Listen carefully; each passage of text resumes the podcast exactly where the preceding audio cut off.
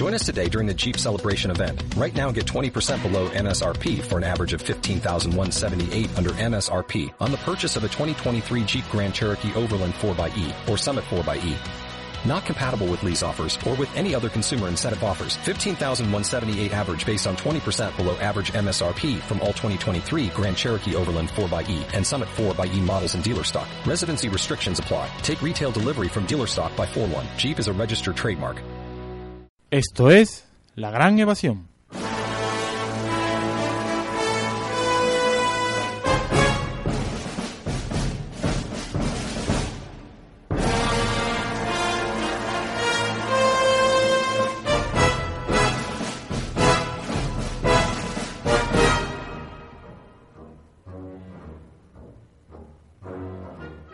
Bienvenidos amantes del cine, sobrevivientes de un tiempo que no creen mito ni leyenda. Tomen asiento, enfunden, desabrochen los cintos y pasen al salón, porque en este pueblo no se admiten armas. Expandan con pataditas la tierra por el campo y anímense a sentir, pensar, descubrir de nuevo el amanecer de esa imagen del alma. Aquí, en Radiópolis, en el 88.0 de FM, Bienvenidos al cine. Bienvenidos a la gran evasión.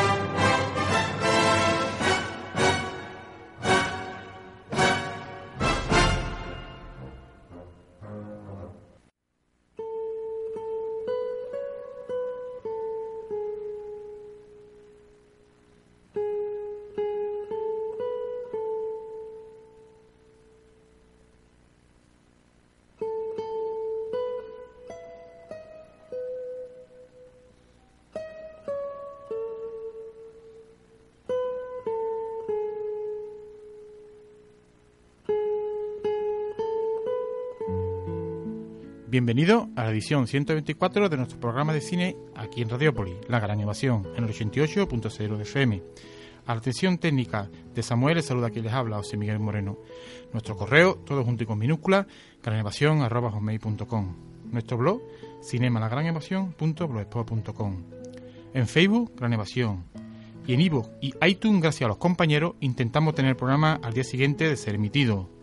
Un saludo especial a los compañeros de Radio Osuna 88.9 de FM, donde tienen a, tienen a bien perdón, ofrecer nuestro programa. Al igual que a los compañeros de Radio Oasis Salamanca, allí en aquella bellísima ciudad, donde en su blog radiooasis.es ofrecen o van a hacerlo a partir de esta semana nuestro programa. Un saludo muy especial a los compañeros muy especial también en la película de hoy, la tercera creo que de las películas dirigida por ese extraordinario actor y director norteamericano Deuda de Honor 2015, Tommy Lee Jones. Ha ido avanzando desde Sunset Limited, pasando por los tres entierros de Merquía de Estrada hasta la disolución del imaginario del western ¿Por qué? Porque hay caballos, hay mujeres, hay un tránsito, pero todo es al revés. No se va al oeste, se va al este. Y las mujeres que están en casas de adobe, donde se ve perfectamente quiénes son las que trabajan, no son las responsables de lo que ocurre en la pantalla, son las que lo padecen. Un ciclo de Misoguchi pronto, en marzo, nos hablará también de las mujeres, con ese maravilloso plano antes de Well, donde introducía en esa línea que decía el gran filósofo de luz, la vida entera, que es un universo un universo también. Es esta película de Tommy Lee donde nos ofrece el fin de una época y el fin de una conversión del western. No sé exactamente si lo es, pero sí es un camino de aprendizaje de saber que en la vida al final puede quedar poca caridad, una caridad que ha sido, yo creo, lo que hacía fundamental en las películas de este hombre. Ese negro que le enseña que la religión puede salvarle aunque no lo haga, o ese tipo que inventa un lugar donde Melquiades también inventó lo que haga, gente a los amigos inventamos lo que sea. Hay una deuda como la que tenemos nosotros siempre con vosotros, que es la de contar la verdad. Y la verdad del es la que hay aquí. Es desolador. Nunca se ha acercado tanto a Berma, nunca se ha acercado tanto a ese director, austríaco que se llama Malike Haneke, Las buenas formas del capitalismo o las buenas formas de aquello que es la civilización han traicionado a lo único que queda y termino, un Tommy Lee que baila, como bailaban los originales americanos y una nueva construcción venido de la mano de los directores de los 70 americanos de una América que ya no quiere ser esta. Tommy Lee Young, magnífica y desoladora película Deuda de Honor 2015.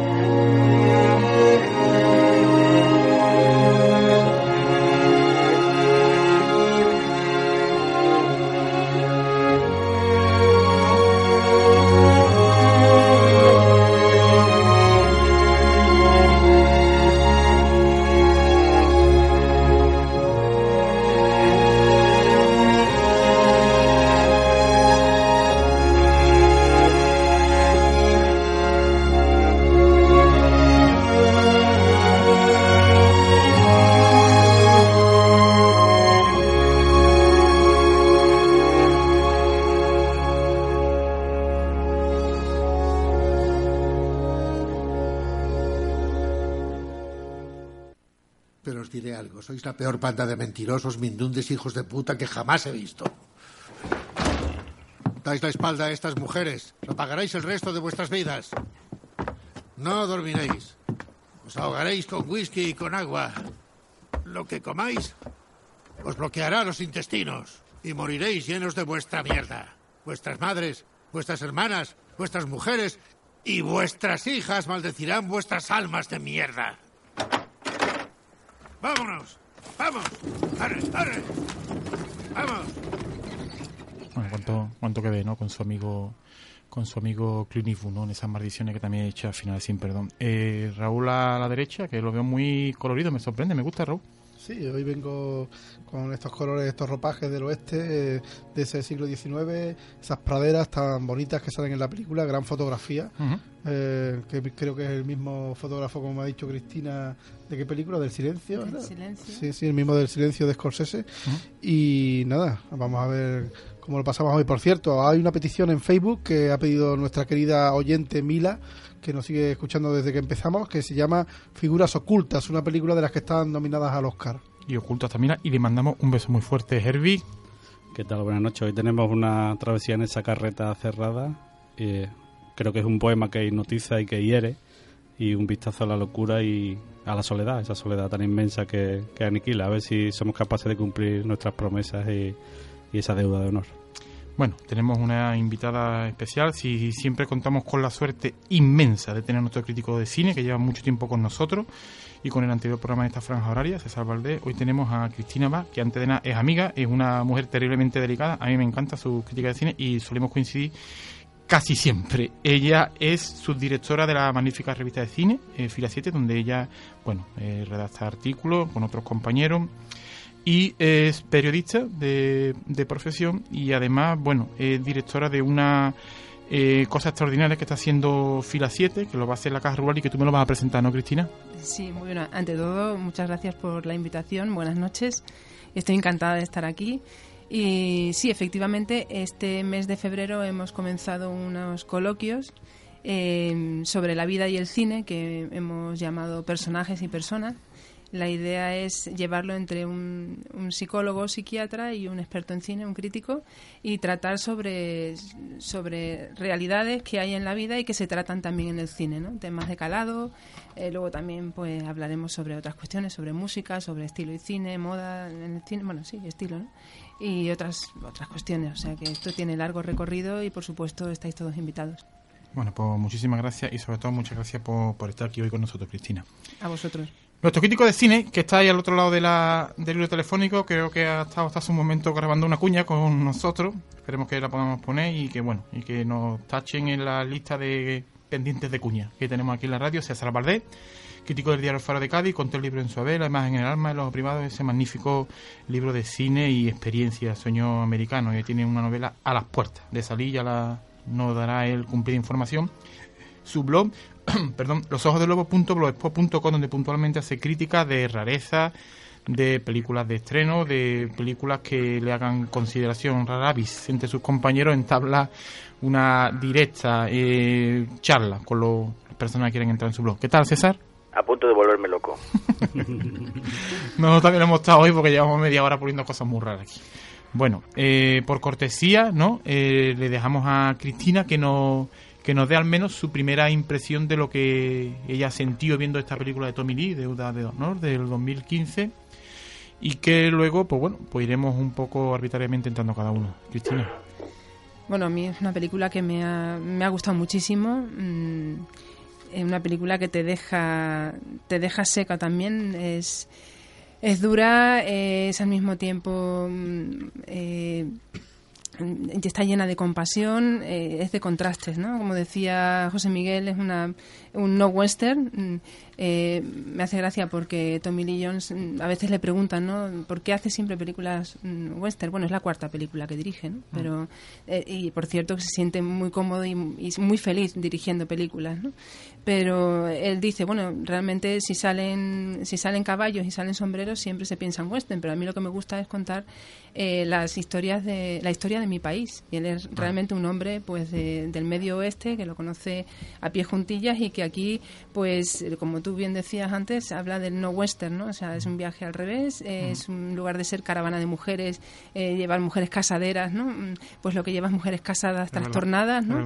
Eh, y realmente es el, el antítesis del sueño americano, ¿no? O sea, es donde ya no hay nada, es ese western de tercera generación que, que en realidad ya no se conquista nada, sino que lo que se hace quizás es una conquista interior y a mí en ese sentido me gusta mucho porque es una película de redención donde además a mí me parece que tiene, se puede decir que tiene grandes fallos o se pueden considerar virtudes, no lo sé, ahora lo veremos, ¿no?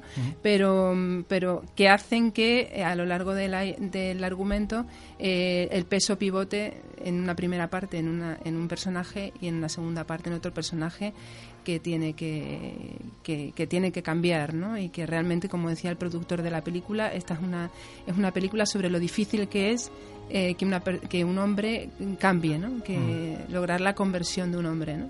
Y es lo que se produce. Detrás está, y con esto ya termino, el, el peso que tiene en la formación de Tommy Lee Jones eh, Flannery O'Connor, la escritora Flannery O'Connor.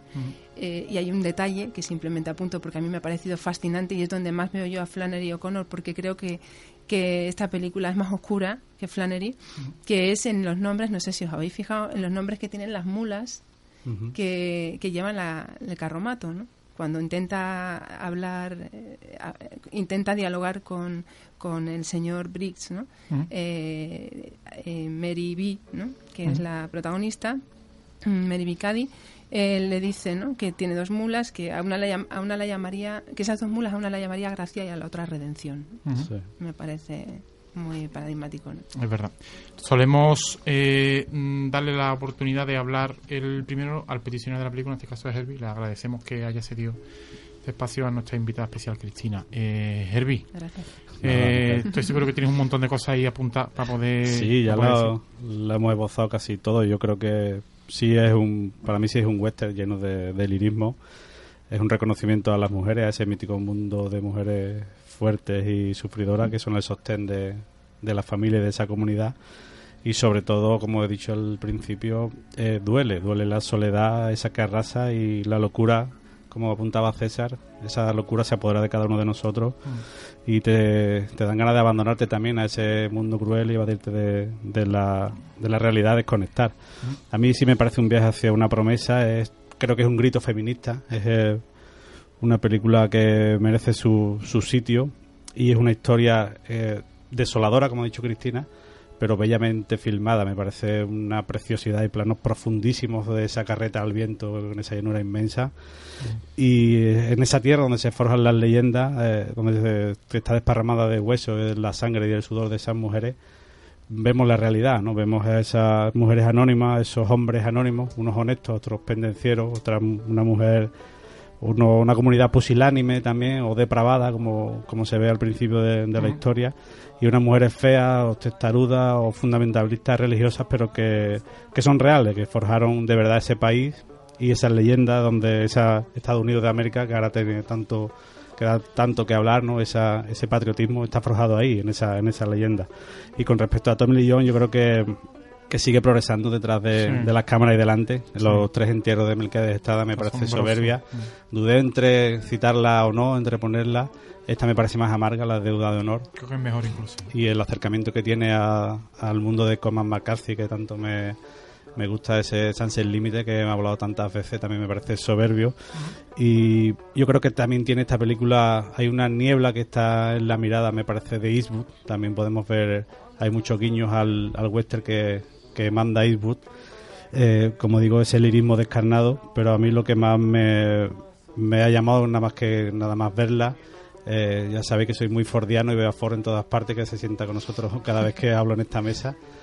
Pero si Centauro es la prima donna de Ford y es el- la fotografía de John Ford, yo creo que esta es el negativo, ¿no? Sí, hay muchos encuadres. Aquí está el- ese mundo idílico de Ford formado por la mujer, ¿no? Esa matriarca, ¿no? Que lo aguanta todo y que lo lleva todo sobre sus hombros. Aquí vemos que esa realidad la supera y vemos a, a esa mujer que, que desconecta, ¿no? Que, que no puede con la realidad. Eso, hay cosas muy duras. Eso, ese grito del niño cuando lo tira a la letrina, eso se queda contigo. Eso Mm. no se, no se va, ¿no? Esa, la mirada de esa mujer cuando saca ese marido infame a, a la madre muerta al, a la calle, ¿no? Esas Mm. son cosas profundas, yo creo que está contada con, con mucha delicadeza y con respecto a John Ford, yo creo que esa potencia que tiene John Ford también está aquí en ese negativo y lo que no tenemos es el amor, ¿no? Aquí falta amor, Mm. que es el pivote de, todo ese mundo de John Ford, ese mundo ideal. Aquí eh, no tenemos amor y vemos a, a una mujer testaruda que intenta hacer lo correcto, que se agarra a su fe Mm. y con una sorpresa al final vemos que su fe también la, la abandona. Sí. Bueno, eh, César, eh, bueno, espero que te hayamos dejado algo, porque creo que además que la, la película da para mucho, ¿no? Tommy Lee, su tercera o cuarta película, como decía Cristina, ¿no? Deuda de Honor 2015, un western el más atípico, ¿no? Quizá, ¿no, César? Eh, sí, es atípico, pero sí que es verdad que tiene mucho de Clint Eastwood y, por supuesto, yo también veo a John Ford, ¿eh? Mm. Veo a John Ford sobre todo en la utilización de los paisajes. Sí, no son los mismos paisajes que utiliza John Ford. Pero yo creo que la intención es la misma. El encuadre es el mismo, ¿verdad? Eh, el encuadre es el mismo y no solamente es, es el mismo, sino que hay una intención lírica, igual que John Ford lo tiene en sus, en sus películas, ¿no? Eh, en el fondo Tommy Lee Jones lo que nos lo que nos, nos cuenta es un poema también. Es, un, es un poema, una, una odisea que pasa en un viaje, ¿no? Y, y es un, también un canto a que los granujas también te- pueden tener algo de honor. No Mm. mucho, pero algo de honor pueden tener. El caso es que, eh, por supuesto, eh, quita de un plumazo eh, todo, todo, todo ese oeste que se nos ha construido a través de los años con las películas, ¿no? No, no hay nada de legendario en él, no hay, no hay- es desde donde, donde hay leyendas. Yo creo Mm. que es precisamente allí donde las leyendas pierden su música, ¿no? Sí. Eh, y, y yo creo que, que eso, que intenta dinamitar, pues eso, el oeste no era amable, era una Mm. tierra muy difícil, árida, no regalaba nada. Mm. Eh, la, la convivencia era una auténtica eh, entelequia, ¿no? Porque, porque las, las distancias lo hacían casi imposible, ¿no? Entonces, eh, eh, es verdad que la heroína es muy fordiana también, Sí. y me parece espléndido el trabajo de Hilary Swank. Está soberbia. Eh, Yo creo que está estupenda, ¿no? Está. Una- es una actriz que ha oído como la peste de, de los del éxito, Mm. eh, pero pero yo creo que, que, que tiene muchos recursos y aquí los, los pone en práctica Sí. y, y Tommy Liños los sabe aprovechar muy bien, muy bien. y, y luego, eh, por supuesto, eh, toda esa escena del hotel sí que nos remite sin perdón, ¿no? Eh, yo creo que ahí Tommy Lee Jones no puede evitar eh, no copiar, sino homenajear a su amigo, A su amigo, claro. ¿no? Y decir, bueno, es que es que el western moderno no se puede entender sin Clint Eastwood. Eso es verdad. lo Y entonces, pues, eh, evidentemente, tengo que meter algo que, que, que nos remita al gran clásico de final de siglo, ¿no? Verdad. que es, eh, sin duda es, es Eastwood. Y por supuesto, pues también eh, hay una crítica a, a- la poca sociedad que nos puede nos puede nos puede mostrar, ¿no? En- entre esa sociedad rural del principio con un con una serie de hombres que son unos cobardes eh, hasta esas, esa, ese pueblo del final que es todo muy bonito, muy pacato, muy muy correcto, eh, una sociedad evidentemente muy muy religiosa eh, que se esconde detrás de una gran cobardía y de una gran falsedad, Sí. ¿no? Porque yo creo que el- también el personaje de Meryl Streep tiene su carga de falsedad. Sí, lo tiene, lo tiene. Sí. Eh, y, y desde luego, pues yo creo que, el, que Tommy Lee Jones... Estáis diciendo que es la cuarta película. A ver, mm, puntualicemos bien para que no haya confusiones. Es la segunda en cine, la cuarta Sí. en total, porque hizo dos para televisión. Sí. Sí. ¿eh? Entonces, eh, eh, la primera en- estrenada en cine es Los tres entierros de Melquíades de Estrada y la segunda es esta. Y en las dos sí que se puede ver un- un- una temática eh, común, ¿no? Que es el honor que no está escrito, ¿no? El honor que, que alguien se cree obligado a cumplir a pesar de que puede renunciar perfectamente a esa obligación. Algo que me parece, en el fondo, muy apasionante de la conducta humana. Sí, bueno, eh, me, me- me ha encantado todo lo que has dicho, ¿no? Porque además, eh, hombre, mm, a Force es imposible, ¿no? Además, me gustó mucho lo que tú dices del encuadre, ¿no? Antes de darle a Raúl, un segundito nada más. Eh, pero claro, es que es todo árido, los colores, los colores son muy apagados hasta que él mantiene la relación con Hilary Swank, que yo creo que toman un poquito de color, pero que luego vuelven a bajar. Eh, Raúl, ¿no? Es una película, a mí es que me deja que el cuerpo no me llega a la camisa y me ha pasado muy pocas veces, y vuelvo a repetir, lo mencionaba César, ¿no? Esa apertura de la forma eh, grandilocuente de la civilización moderna, que es muy actual, que me recuerda mucho a Funny Game de Haneke, la película te deja helado. Pues sí, es una película que es una un anti-western. Es un western con todos los elementos, con los indios, con los caballos, las cuadras. La diligencia de John Ford se convierte en una carreta con cerrojos y argollas para atar a tres A locas. una cárcel. Y la verdad que sí, eh, un western fronte- fronterizo. Yo de habéis hablado de John Ford, también veo mucho de John Ford. eh, las escenas que vemos, por ejemplo, al principio de Hilary Swank en las cuadras desde dentro. Y esa puerta me recuerda a Ethan en Centauros El del Desierto. Es un homenaje Tienes total. razón, tienes razón. Y bueno, una película con una mujer sola, una mujer fuerte, que, que no, ella realmente no sabe lo fuerte que es, que busca marido y, y tres locas de atar. Es una película de mujeres realmente, aunque también esté ahí ese impecable, magnífico Tommy Lee. Tommy Lee Jones, que bueno, está el tío que además escribe el guion y, y dirige la película. Ujú. Y bueno, ese comienzo con esos títulos de crédito, con la música también magnífica de Marco Beltrami, esa música también árida y que también le da tanta fuerza, esos paisajes fijos, áridos, esas llanuras. Ujú. Eh, es una película del oeste donde no vemos montañas, es una película con paisajes eh, realmente que ah, son aburridos. Ya desde el principio que vemos a, a Hilary Swank, ella intentando arar sus tierras y con esas dos mulas está sola eh, y está ahí se ve porque buscaba a alguien que la ayude porque está muy sola realmente en esas tierras tan extensas de los Estados Unidos. Eh, y luego ya tener aparte el tema perturbador ese tema perturbador de, de la locura que, que incluye a diferencia del western tradicional Sí. en ningún western tradicional habríamos visto estas tres mujeres que hay momentos que son de películas de, de terror casi, ¿no? ¿Eh? Eso que ha dicho Herbie, de esta que, que tira al niño a la letrina, ¿eh? ese niño Eso que es está horrible, llorando, ¿eh? o, o esta otra que que va a enterrar en el pajar a su tercer bebé. ¿eh? Los flashbacks son Eh, ese número 3, monstruosos. ese número 3 muy seguido en la, hasta ahora en la carrera de Tommy Lee Jones. Sí. Eh, los tres entierros de, Mercadi- de Melquiades Estrada y aquí hay tres mujeres que han perdido Sí, la cabeza. cierto. Y bueno, para nada está la épica de John Ford o de Anthony Mann. Tenemos eh, un mundo terrible, un mundo donde las heladas hacen estragos, donde las mujeres se vuelven locas y los hombres se quedan solos. Eh, y bueno, y el- también me gustaría comentar sobre el título que es The Houseman. Ah. Eh, eh, The Houseman, la película, el significado que tiene es ese hombre casero que busca ella, eh, Mary B, busca a un hombre que esté en su casa y también eh, que le ayude a llevar los quehaceres diarios y al mismo tiempo era el tipo que se encargaba de llevar a la gente que tenía problemas familiares o problemas de tipo económico a llevarlas de vuelta a, de del oeste a- al este de los Estados Unidos. El retorno, ¿no? al retorno y e- e- es ella la que tiene eh, las agallas de hacerlo en ese sorteo que hay en la iglesia con, los, con esos frijoles que ella es la que se ofrece pero al final tira de en esa escena tan gigantesca que vemos a Tommy Niños en el caballo que lo van a ahorcar Ujú. es este el hombre que se encarga también de ayudarla a llevar a las chicas al este Y eso es uno de los toques, ¿no? Esa escena a mí me parece que está en el bueno, el feo y el malo, ¿no? Yo creo que toma, Cristina, ¿no? Lo habíamos hablado antes tomando una cervecilla, eh, toma elementos típicos, ¿no? Del western, pero para ir deconstruyéndolo, ¿no? Uno de ellos, de lo que hemos hablado, y a lo mejor tiene que ver con esas imperfecciones de guion que tú decías, es que la protagonista,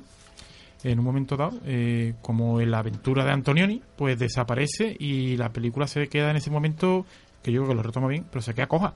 Sí, sí, completamente. Es una escena que, que no esperas, que hablábamos, ¿no? Hasta qué punto es coherente con, con eh, el personaje. Eh, quizá sí por una visión atormentada de la, de la religión, que yo creo que ahí se aparta, Sí. se aparta de Flannery O'Connor, me parece. eh, pero que hace que, la película hay crea, es un- se produce un anticlímax Sí. y que pivote absolutamente sobre el otro personaje y le da la oportunidad de, de desarrollarlo y de y de llegar a su a- bueno al cambio que necesita no a la conversión hasta ser un, un hombre un hombre decente no Ujú. Eh, entonces la verdad es que te, te deja te deja absolutamente chocada no hay algunos aspectos del guion que realmente la, la, la obra sobre que, que, o sea que se adapta no para esta para esta película la de mm, me saldrá ahora el nombre mm, de Glendon Swarthout, ¿no? Eh, no tenía muy desarrollados algunos personajes, ¿no? En concreto, mm, digo, en cuanto a lagunas de guion, eso puede haber una laguna de guion ahí, no lo sé, en cuanto a definición de personajes, pero luego en las historias de las locas Mm.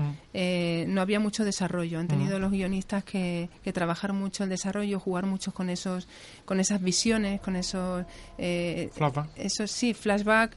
Eh, incoados, ¿no? Porque ni siquiera se desarrollan del todo, son Sí, simplemente como unos apuntes, unos bocetos Sí. que, en- que se apoyan mucho en la fotografía de Rodrigo Prieto, porque él ya ha hecho eso en otras ocasiones, utilizar, utilizar la sobreexposición para los recuerdos y los sueños. Es, es, un, es un director de fotografía que ha trabajado mucho en películas de Scorsese, hablábamos antes de, de Silencio, de Irishman, está ahora en producción, Mm. eh, y luego también de, de González Iñárritu, ¿no? Amores Perros, 21 gramos, Babel, y, y ahí ha usado, ha usado esto otras veces, ¿no? Le, le sirve muy bien como recurso para, para reconstruir la historia de estas mujeres, pero realmente nos cuentan muy pocas cosas, ¿no? Y ahí hay un aspecto que, leyendo críticas de, de gente, ¿no?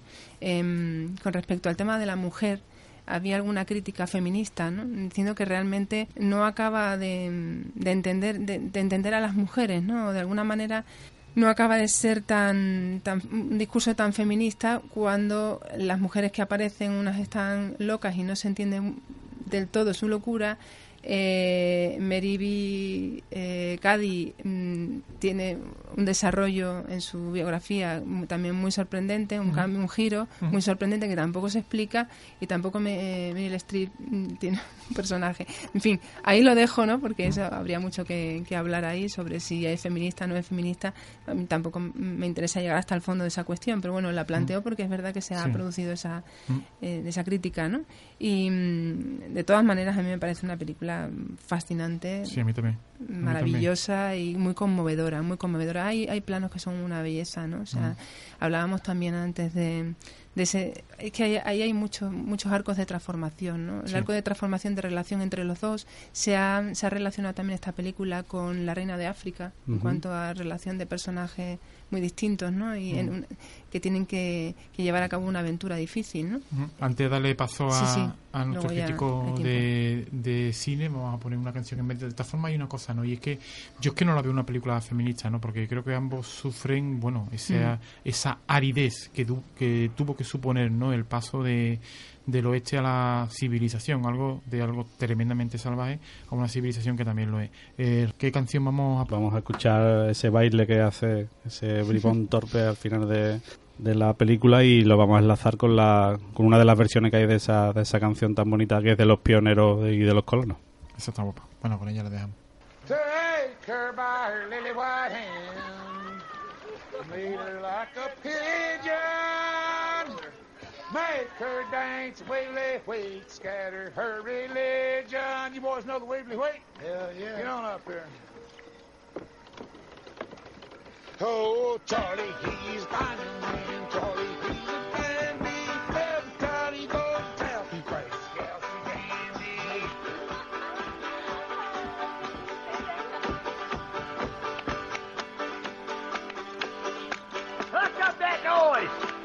People here trying to sleep! You sons of bitches! We are headed west, goddammit! If that hair lip's a goddamn devil! Oh, Charlie, he's fine.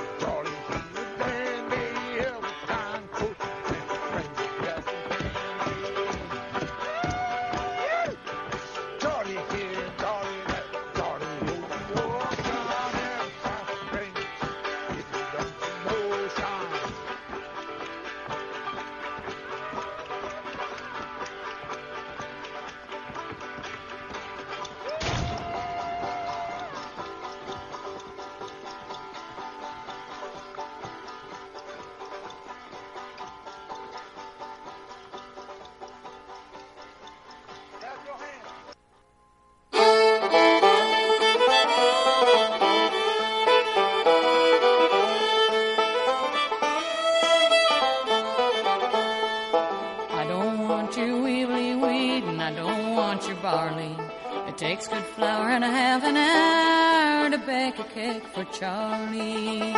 Rise you up in the morning all together early. You need not be at all afraid. Indeed, I love you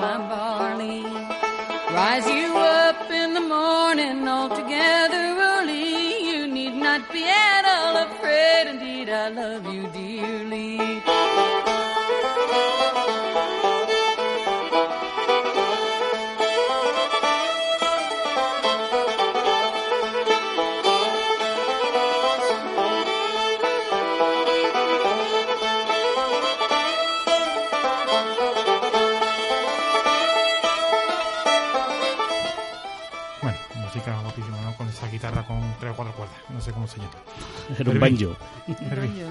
Sí.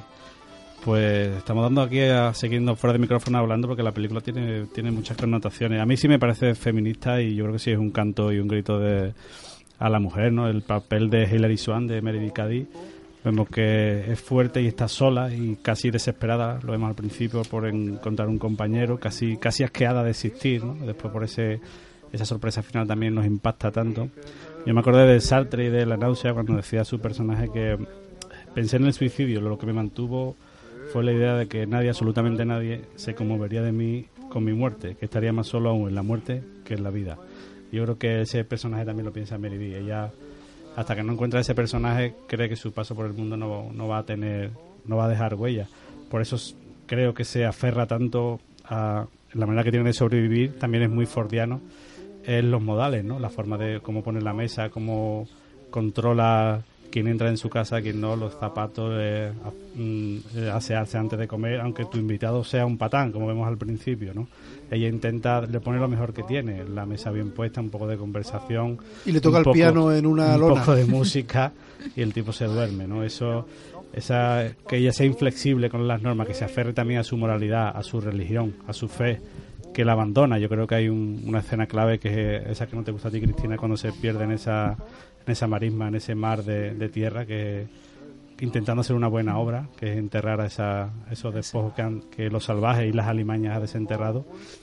Yo creo que ahí ella, es una, ella pierde es- su fe. Ahí. Es una metáfora también de, de lo perdido que estaban las mujeres en ese Claro. mundo tan, tan Ella intenta hacer una buena obra en esa, en esa escena tan crucial y vemos que sobrevive de milagro. Incluso su fe y su religión la abandona. Por eso, justo después, con, con- también con esos toques de humor que tiene, cuando viene con, con los- el pelo enmarañado y llorando, casi gimoteando, y ella se mete directamente en, en esa carreta. Claro. Va a ocupar el lugar de esas tres locas. También ella va a abandonar. Es uno de los, de los escalones que la llevan a su final. Claro, ella confía en que este tipo, este bribón, este George Brice, si es que se llama así, que tampoco creo yo Mm. que se llame así, que se habrá inventado el nombre, cumpla su promesa. De hecho, él intenta no cumplirla. De hecho, vemos que abandona a estas tres locas, le echa la culpa de que Meriví haya abandonado. Y en otra escena muy bonita es en el río, que todos van a- apoyándose unos a otros, lo tiene que continuar, ¿no?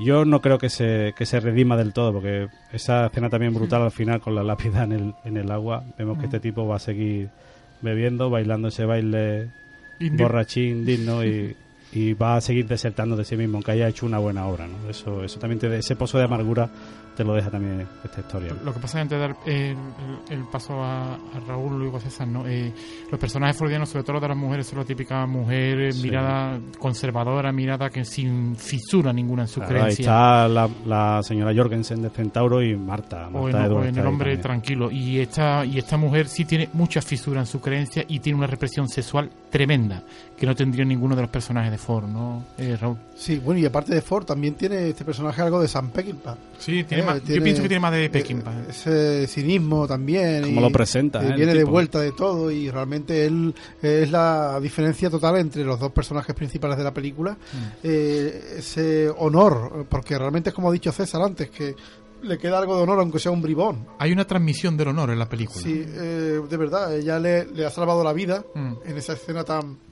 Dantesca Sí. de él gimoteando en el Sí. caballo, como Mm. gimotea que bien lo hace, y bueno, le debe la vida, entonces ese honor que eh, tiene con ella, pero... Que se lo paga con una relación sexual que ella le exige. Claro, y eso es lo que ella- a ella le lleva a, ese final. Se tan- despide, ya se, de- se despide del dios, se de- Eh, yo creo que se despide antes y ahí se despide de los hombres. esa mujer aparentemente ruda, pero que es femenina también, porque Sí. tenemos su- cosas muy bonitas en la película al principio, como se atusa el cabello Mm. en el espejo para gustarle a ese a ese bruto que viene y se queda dormido mientras ella Ujú. canta y como cuando él se va vuelve a, a- tocarse el cabello ella es una mujer lo que pasa es que es, es muy Ahí, mandona ahí dice mucho, ¿eh? dice, estoy mayor pero no demasiado, me queda tiempo, pero estoy envejeciendo, dice mucho esa mirada al espejo. ¿eh? Pero y nunca Tommy está- es el, es el antihéroe pequinpaniano también en Sí, sentido, mucho, ¿no? mucho. Y Sí. nunca, pero nunca, nunca la fotografía, ¿no? El director de fotografía, como ha mencionado Cristina, ¿no? Con una, con una mirada simbólica, siempre y eh, desnuda una mujer muy bella, ¿no? Pero incluso no la ilumina bien, ¿no? Está, está No. contando otras cosas. Sí, claro, estaba contando esa, esa soledad que ella tiene Sí. y cómo él va por libre, él le, le hace como ese favor, Mm. pero para ella eso es una humillación realmente. Lo que pasa es que Él es un desertor de todo, Mm. de los hombres y de la vida. César, que te tenemos ahí un poco perdido. Eh, estábamos mencionando aquí Herbie, ¿no? Infranqueable en su fordianismo, como podemos ver. Pero quedan muy alejados los personajes de Ford, ¿no, César? Pero porque, porque la fórmula de Tommy Lee Jones es eh, de construir. El- correcto. Te construye exacto. en cada uno de los tópicos del western, e incluso Correcto. plantear plantear la película como en clave feminista tampoco me parece eh, muy acertado, porque Mm. porque eh, precisamente Mm. lo que te está diciendo es que una mujer fuerte Mm. que puede salir adelante, que ella se puede apañar perfectamente sola, Mm. ¿eh? tiene un punto débil, Sí, como sí. todas las mujeres. Correcto, es contemporáneo. ¿no? Contemporáneo. ¿no? Entonces, y, y ese, y ese punto débil es el que la acaba minando, ¿no? Sí, es cuando, y cuando se acuesta con él, evidentemente, es porque no ha probado hombre. Claro, ¿no? Claro, Entonces, ella no quiere morir sin, sin pasar por el chocolate con churros, es verdad. ¿no? Correcto. Entonces, entonces, entonces eh, eh, ese, es, ese es el sentido de, de, de esa escena, ¿no? Mm. Y además, eh, lo, lo que me chirría un poco, es- sí que es verdad que se empeña en decir que es una mujer fea. Hilary Swank no es fea ni aunque no se maquille. No lo es, no lo es, no lo es. ¿No? Entonces, entonces bueno, eso sí que me, me, me- me choca un poco, ¿no? No porque soy fea, porque soy fea, no, no eres fea, guapa, o sea, te pongas como te pongas. Mm. Eh, y evidentemente es muy femenina en, en algunos en algunos pasajes, Mm. ¿no? Y además es más valiente que los hombres, o sea, Muchísimo. Es la más No valiente sea- de todos. El no sea, claro, no, sea una película feminista, Mm. pero sí que ensalza la figura de la mujer como una figura indispensable para sacar adelante cualquier aventura. Luchadora, sí. Y es la que le salva la vida a él. Yo creo que sí es una loa a, a, a toda la, a la mujer, ¿no? En la, vemos la hipocresía que hay en la comunidad, en esa comunidad cerrada del principio, que se ve el personaje de las mujeres que cuchichean y que cuando ella alza la voz y hace algo que no debe hacer una mujer, la, también la critican. Y esa comunidad, como habéis dicho, al final también hipócrita y pacata de que encarna Meryl Streep, ¿no? Y bueno, Tommy Lee Jones cuando se da cuenta que se ha ahorcado, eh, le echa la culpa a las locas. Sí. O sea, habéis tenido la culpa porque la habéis vuelto loca como vosotras. Sí, sí. O sea, él se quita, pero él tiene la culpa. Toda, toda su vida Sí. tendrá ese sentimiento de culpa de que ella hizo eso porque él no la correspondió como ella quería. Lo que, lo que pasa es que eh, Tommy lo, lo hace muy bien porque porque evidentemente lo que nos, nos cuenta con apenas dos trazos Mm. es que las tías eh, se, se vuelven locas por la tremenda dureza de la vida en la frontera. Sí, claro. Sí. ¿No? Entonces eso lo hace muy bien. Es, es, es apenas dos cositas. Claro, evidentemente la, la escena que te impacta es la del niño por el del retrete. niño. O sea, eso Sí, te deja... sí, Además lo hace con una naturalidad que dices... O sea, y además que yo la primera vez que lo vi, que lo vi en el cine... Terrible, más, así recordando, yo vi esta película la semana que fui a veros por El Sueño Americano. Eh, y, y, y yo la primera vez que lo dicen, pero, o sea, me acuerdo que dije en voz alta en el cine, pero lo ha tirado. Sí, sí, sí, sí. que me, Bueno, dejó totalmente eh, sorprendido, ¿no? Y, y- y desde luego la locura Mm. de Hilary Swank simplemente es una locura de soledad. Por eso es tan importante la escena en la que Hilary Swank se pierde. Mm. Sí. Porque está experimentando lo que va a tener el resto de su vida, Mm. Claro. Claro, ahí... ¿no? Que es la soledad absoluta. Por eso digo que ahí también lo abandona su fe. Pues ella, ella se queda para hacer un acto de cristiano, ¿no? de enterrar una sepultura que ha sido profanada. Y se, Claro, se por- por extravía y se, se encuentra de milagro. No le pasa como a Tommy Lee Jones, que no tiene problema en quitarle a un indio muerto Claro, la masa ahí vemos la moralidad de cada uno. Sí. Y lo con respecto a la locura, no creo que se vuelvan locas. Es, lo, como dice César, el territorio, esa vida tan dura, las vuelve locas. La Que es un- comunidad, que es un, las- personaje también. claro, las el vuelve locas. Y además con por, eso... que, por cierto, una de Sí. ellas es hija de Meryl Streep. Una vez, Una, de ellas es hija, es de Meryl Streep, es Source, la que es morena, eh, y eh, se parece mucho, me recuerda mucho a Virginia Woolf también en la Sí, cara, sí. Yo, yo siempre he visto una, una lectura eh, que yo sé que no, que no es uno de los otros invitados especiales aquí al Desierto Rojo de Antonioni porque de alguna forma hay una metáfora en ellas tres que son hijas incluso de la contemporaneidad. La falta de cariño en ese lado opuesto a la frontera es lo que las convierte en seres absolutamente dependientes que sí reconocen en ese bautismo que tú decías, ¿verdad Cristina? Cuando Sí. estábamos de una cerveza, a Tommy Lee cuando la abandona, lo has dicho tú. eh, cuando La, siguen, ¿verdad? Es que hay una, hay una asociación en torno al río que a mí me ha gustado Sí. muchísimo, Sí. que es por un lado el acto de piedad que tiene ella con estas tres mujeres a las que lava, Cuando las lava, que a mí me parece, recuerda un poco las tres gracias, pero es como las Sí. tres desgracias, ¿no? Es como el, el inverso, ¿no?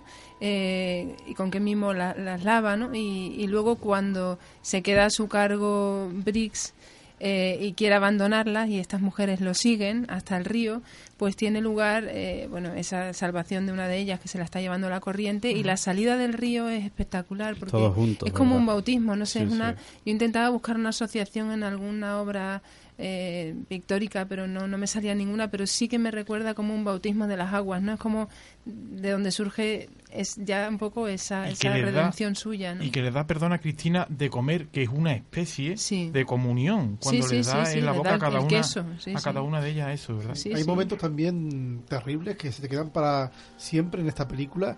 eh, muy bien escogida por Harvey, la verdad. Yo no lo había visto y. me Sí, es verdad, tiene, tiene razón. Es la, la escena de cuando llega Hilary Swank a la casa de una de las que se han vuelto locas Mm. y está con su marido, que, que es el marido que no, que, que no quiere ir a, a buscarla, a llevarlas porque tiene dos hijas y esas dos Sí. hijas que las abraza y, y tienen viven con tan poco que tienen una especie de manta, Una manta, para sí, tapar sí. la- las habitaciones, o no Mm. habitaciones, en ese sitio que tiene el, su- el suelo de polvo, Mm. y, y- y las coge a las niñas dice, tenéis que ser mayores y cantarle a vuestra madre y lavarle la- en la cama. Mm. Eh, es de verdad eh, bastante impresionante. Sí. Siempre ha habido, eh, o en estas películas, ¿no, César? Eh, una intención, a mí me parece, ¿no? De Tommy Lee, que toma la mano de su amigo Clint Eastwood, pero que es mucho más desolador que Clint Eastwood, porque hasta en Clint Eastwood tenemos, al menos, ese pastel de Million Dollar Baby que con salsa casera.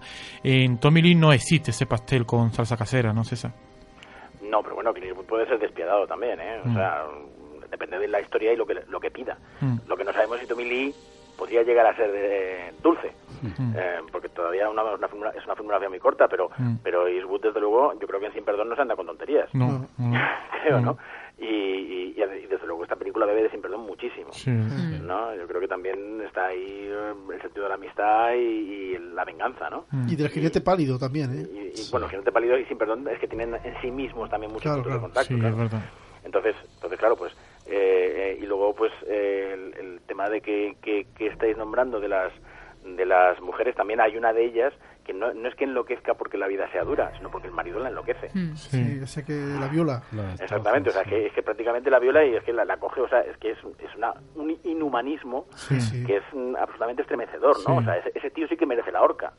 Y eso y la imagen de la madre muerta que no quiere que, que, que saque a la madre Por de la eso, casa. por eso digo que está cerca y lejos de Ford, ¿no? Porque todo ese mundo fordiano que, que vemos que se repite, ¿no? La forma que tienen las casas, el adobe, en la distribución de cómo está la cocina, cómo están las Sí, mesas. pero bueno, las cabañas son mucho más pequeñas que las de los desiertos. Claro, La pero de ese mundo, es una posada, vamos. claro, ese mundo ideal de Ford aquí es la realidad cruda y dura. Desaparece. Y es un mundo sin amor, por eso, eso esas tres chicas enloquecidas que son el trasunto de la, de la felicidad de la felicidad perdida es el sueño americano, es el los matrimonios concertados que venían del este. Hay una noruega, una chica de matrimonios concertados que venía y a una oportunidad, ¿no? A labrarse un futuro en un, en un paraje de en, en una granja, ¿no? Y eran eso, la- las chicas eran eso, eran un bien, había que tener hijos para que ayudaran en la granja para formar ahí su negocio y tener un nombre. Y es- vemos que estas tres chicas no pueden con eso, que el, el- el territorio, el, ese territorio hostil inmenso y desolador, esos tipos sin amor, esa comunidad cerrada, las vuelve locas. Eso también es un- una crítica terrible. Lo emparento otra vez con Ford cuando decía la, la señora Jorgensen, algún día esta tierra en Centauro, algún día esta tierra será un, Un jardín. un buen lugar para vivir, ¿no? Si no acaba con nosotros. Pues En- ahí y- vemos esta tierra como es, ¿no? Y en, y en la última de Ford dice la, la arena o algo así, dice el desierto se convertirá en un jardín. Y aquí, eh, Raúl, que me interesa mucho eso, eh, el, el desierto no se convierte en un jardín, ¿no? Porque, porque hay escenas donde ese tránsito a la, a la civilización, lo que están dando lugar, en esa crítica que yo creo que Tommy Lee hace en todas sus películas, ¿no? De que la civilización no es, no es ese lugar paradisíaco que se cuenta en muchas películas, ¿verdad? Realmente, luego también tampoco sabemos, pero bueno, yo veo en esta película eso, que la civilización no es el lugar paradisíaco, porque de hecho han tenido que irse a buscar nuevas tierras a- al oeste, por algo será, porque no porque no tenían cabida allí ya ellos. Pero sí es verdad como Tommy Lee Jones cuando llega, y también ese- el papel de esta chica que es una actriz, no recuerdo el nombre, muy joven, que hace un papel muy Esta- la de los botines. interesante, y Esa. Tommy Lee Jones le dice que quiere casarse con ella, y le dice, Steinfeld. "No". Le dice, no ¿cómo se se llama? perderá la César? memoria Hailey Stanfield, Sally Starfield, que además ha hecho muy buenas películas. El valor de ley con los Coen. Valor de ley, por ejemplo, con los hermanos Cohen. Y lo Pues, dice, por, por personas como tú no, no se perderá la memoria de... eh, de- De sí. Mari- de y le dice, Benicali. y nunca, nunca te vayas al oeste. No, no te cases y que te vayas con uno al oeste, porque con lo que ha visto Tommy Lee Jones, con esas tres locas, la verdad que...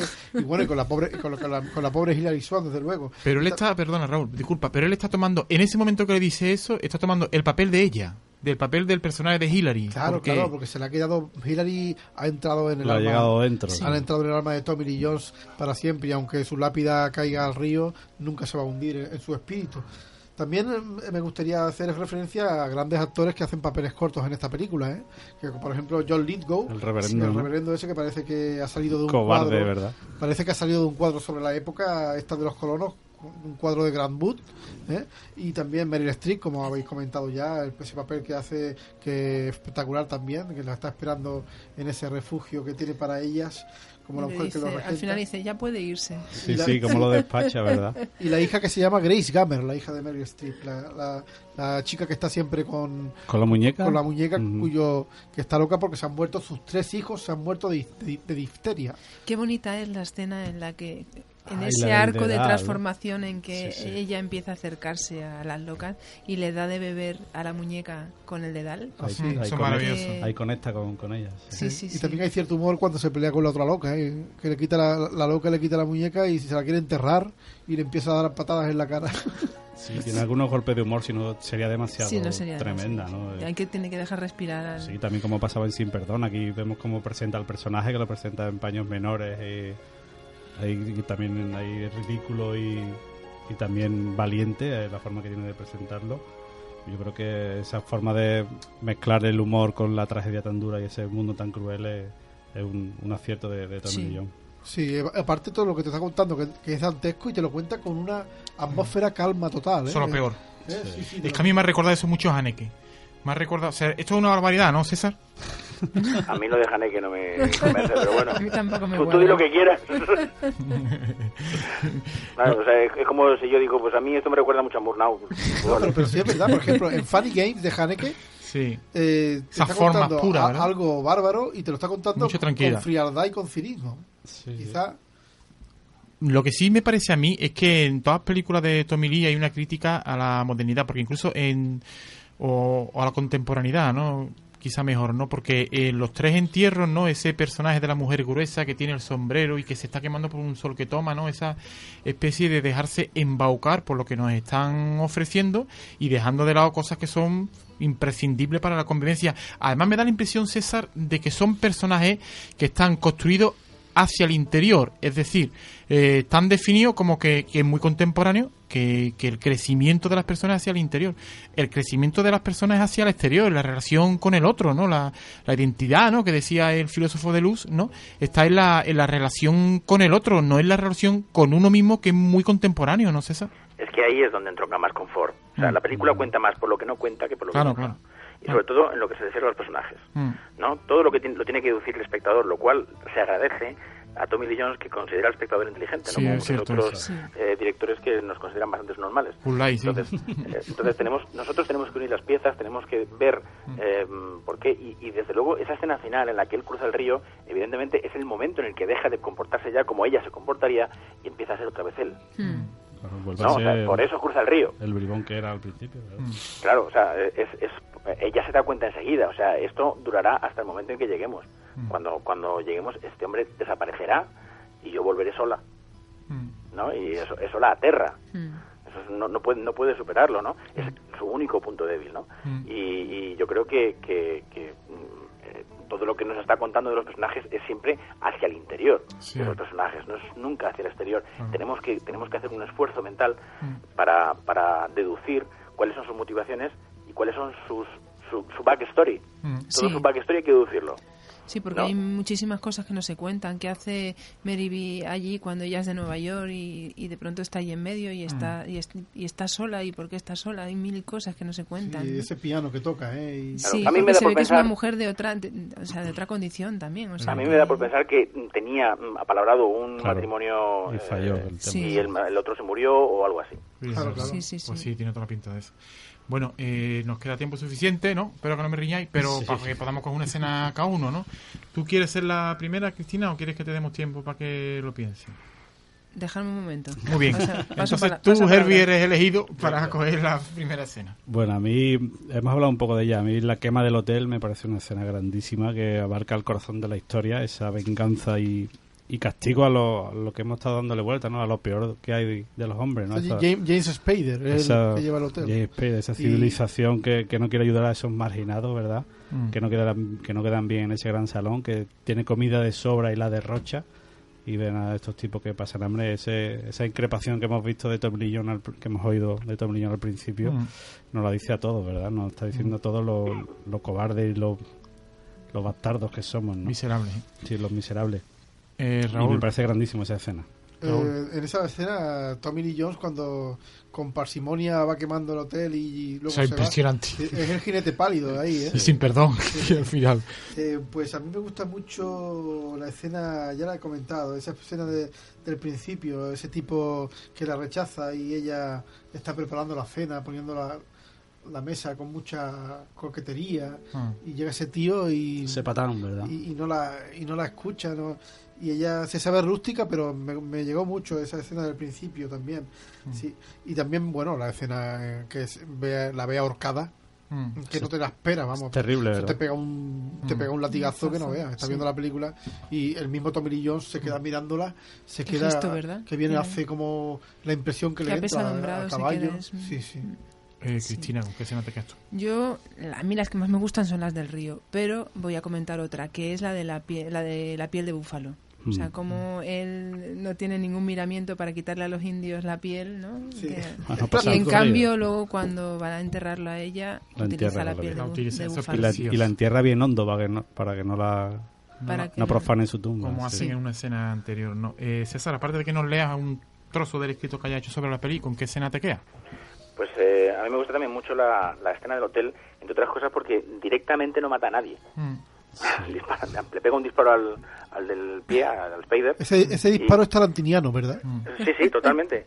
Pero, pero, pero es muy inteligente, ¿no? Le disparan en el pie y no, por aquí no vas a pasar. Y Claro. no se tiene que volver, ¿no? Y no la ha además, matado. cuando quema, Claro. queman las escaleras para que no pueda salir. Claro. Deja que, ¿No? que ardan en el infierno, claro. Claro, o sea, es que es, que es muy, muy inteligente por su lado. Pero vamos, por decir, por decir otra, por ejemplo, lo, de las, lo del baño, a mí siempre me ha parecido, las tres, las tres veces que he podido ver la película, me ha parecido que eso es muy homérico, es muy, muy las tres sirenas Sí, no sí. dejan irse a los, a los marineros. Mm.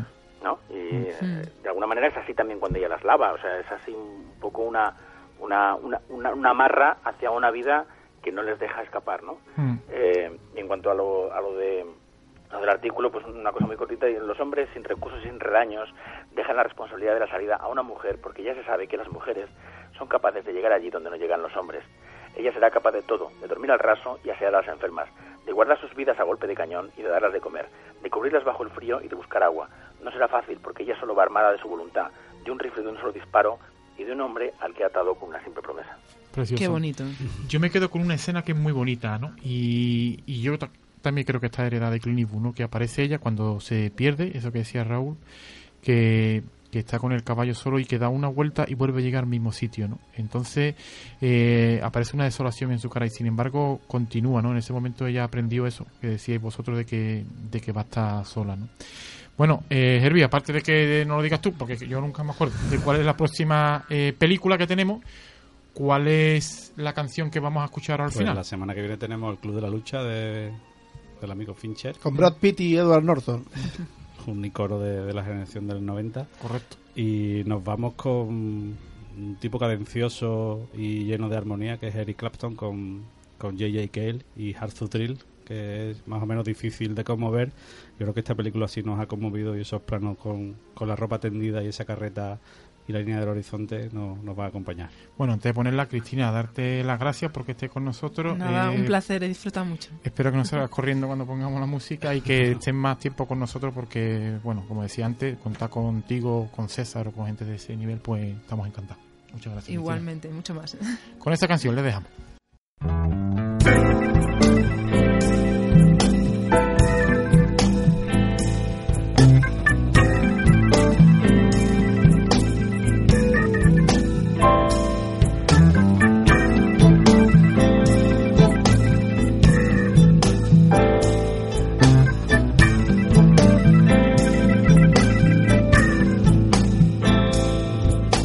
hard to thrill.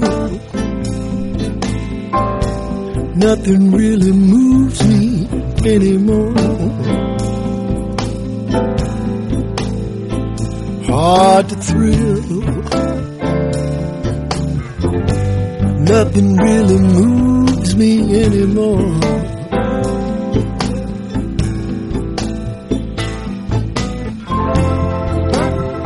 There is nothing you can show me that I haven't seen before. I got time to kill. Keeping to myself inside this room.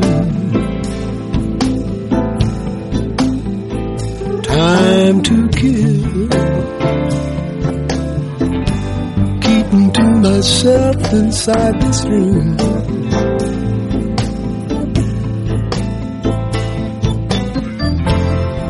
Forty years of Fridays,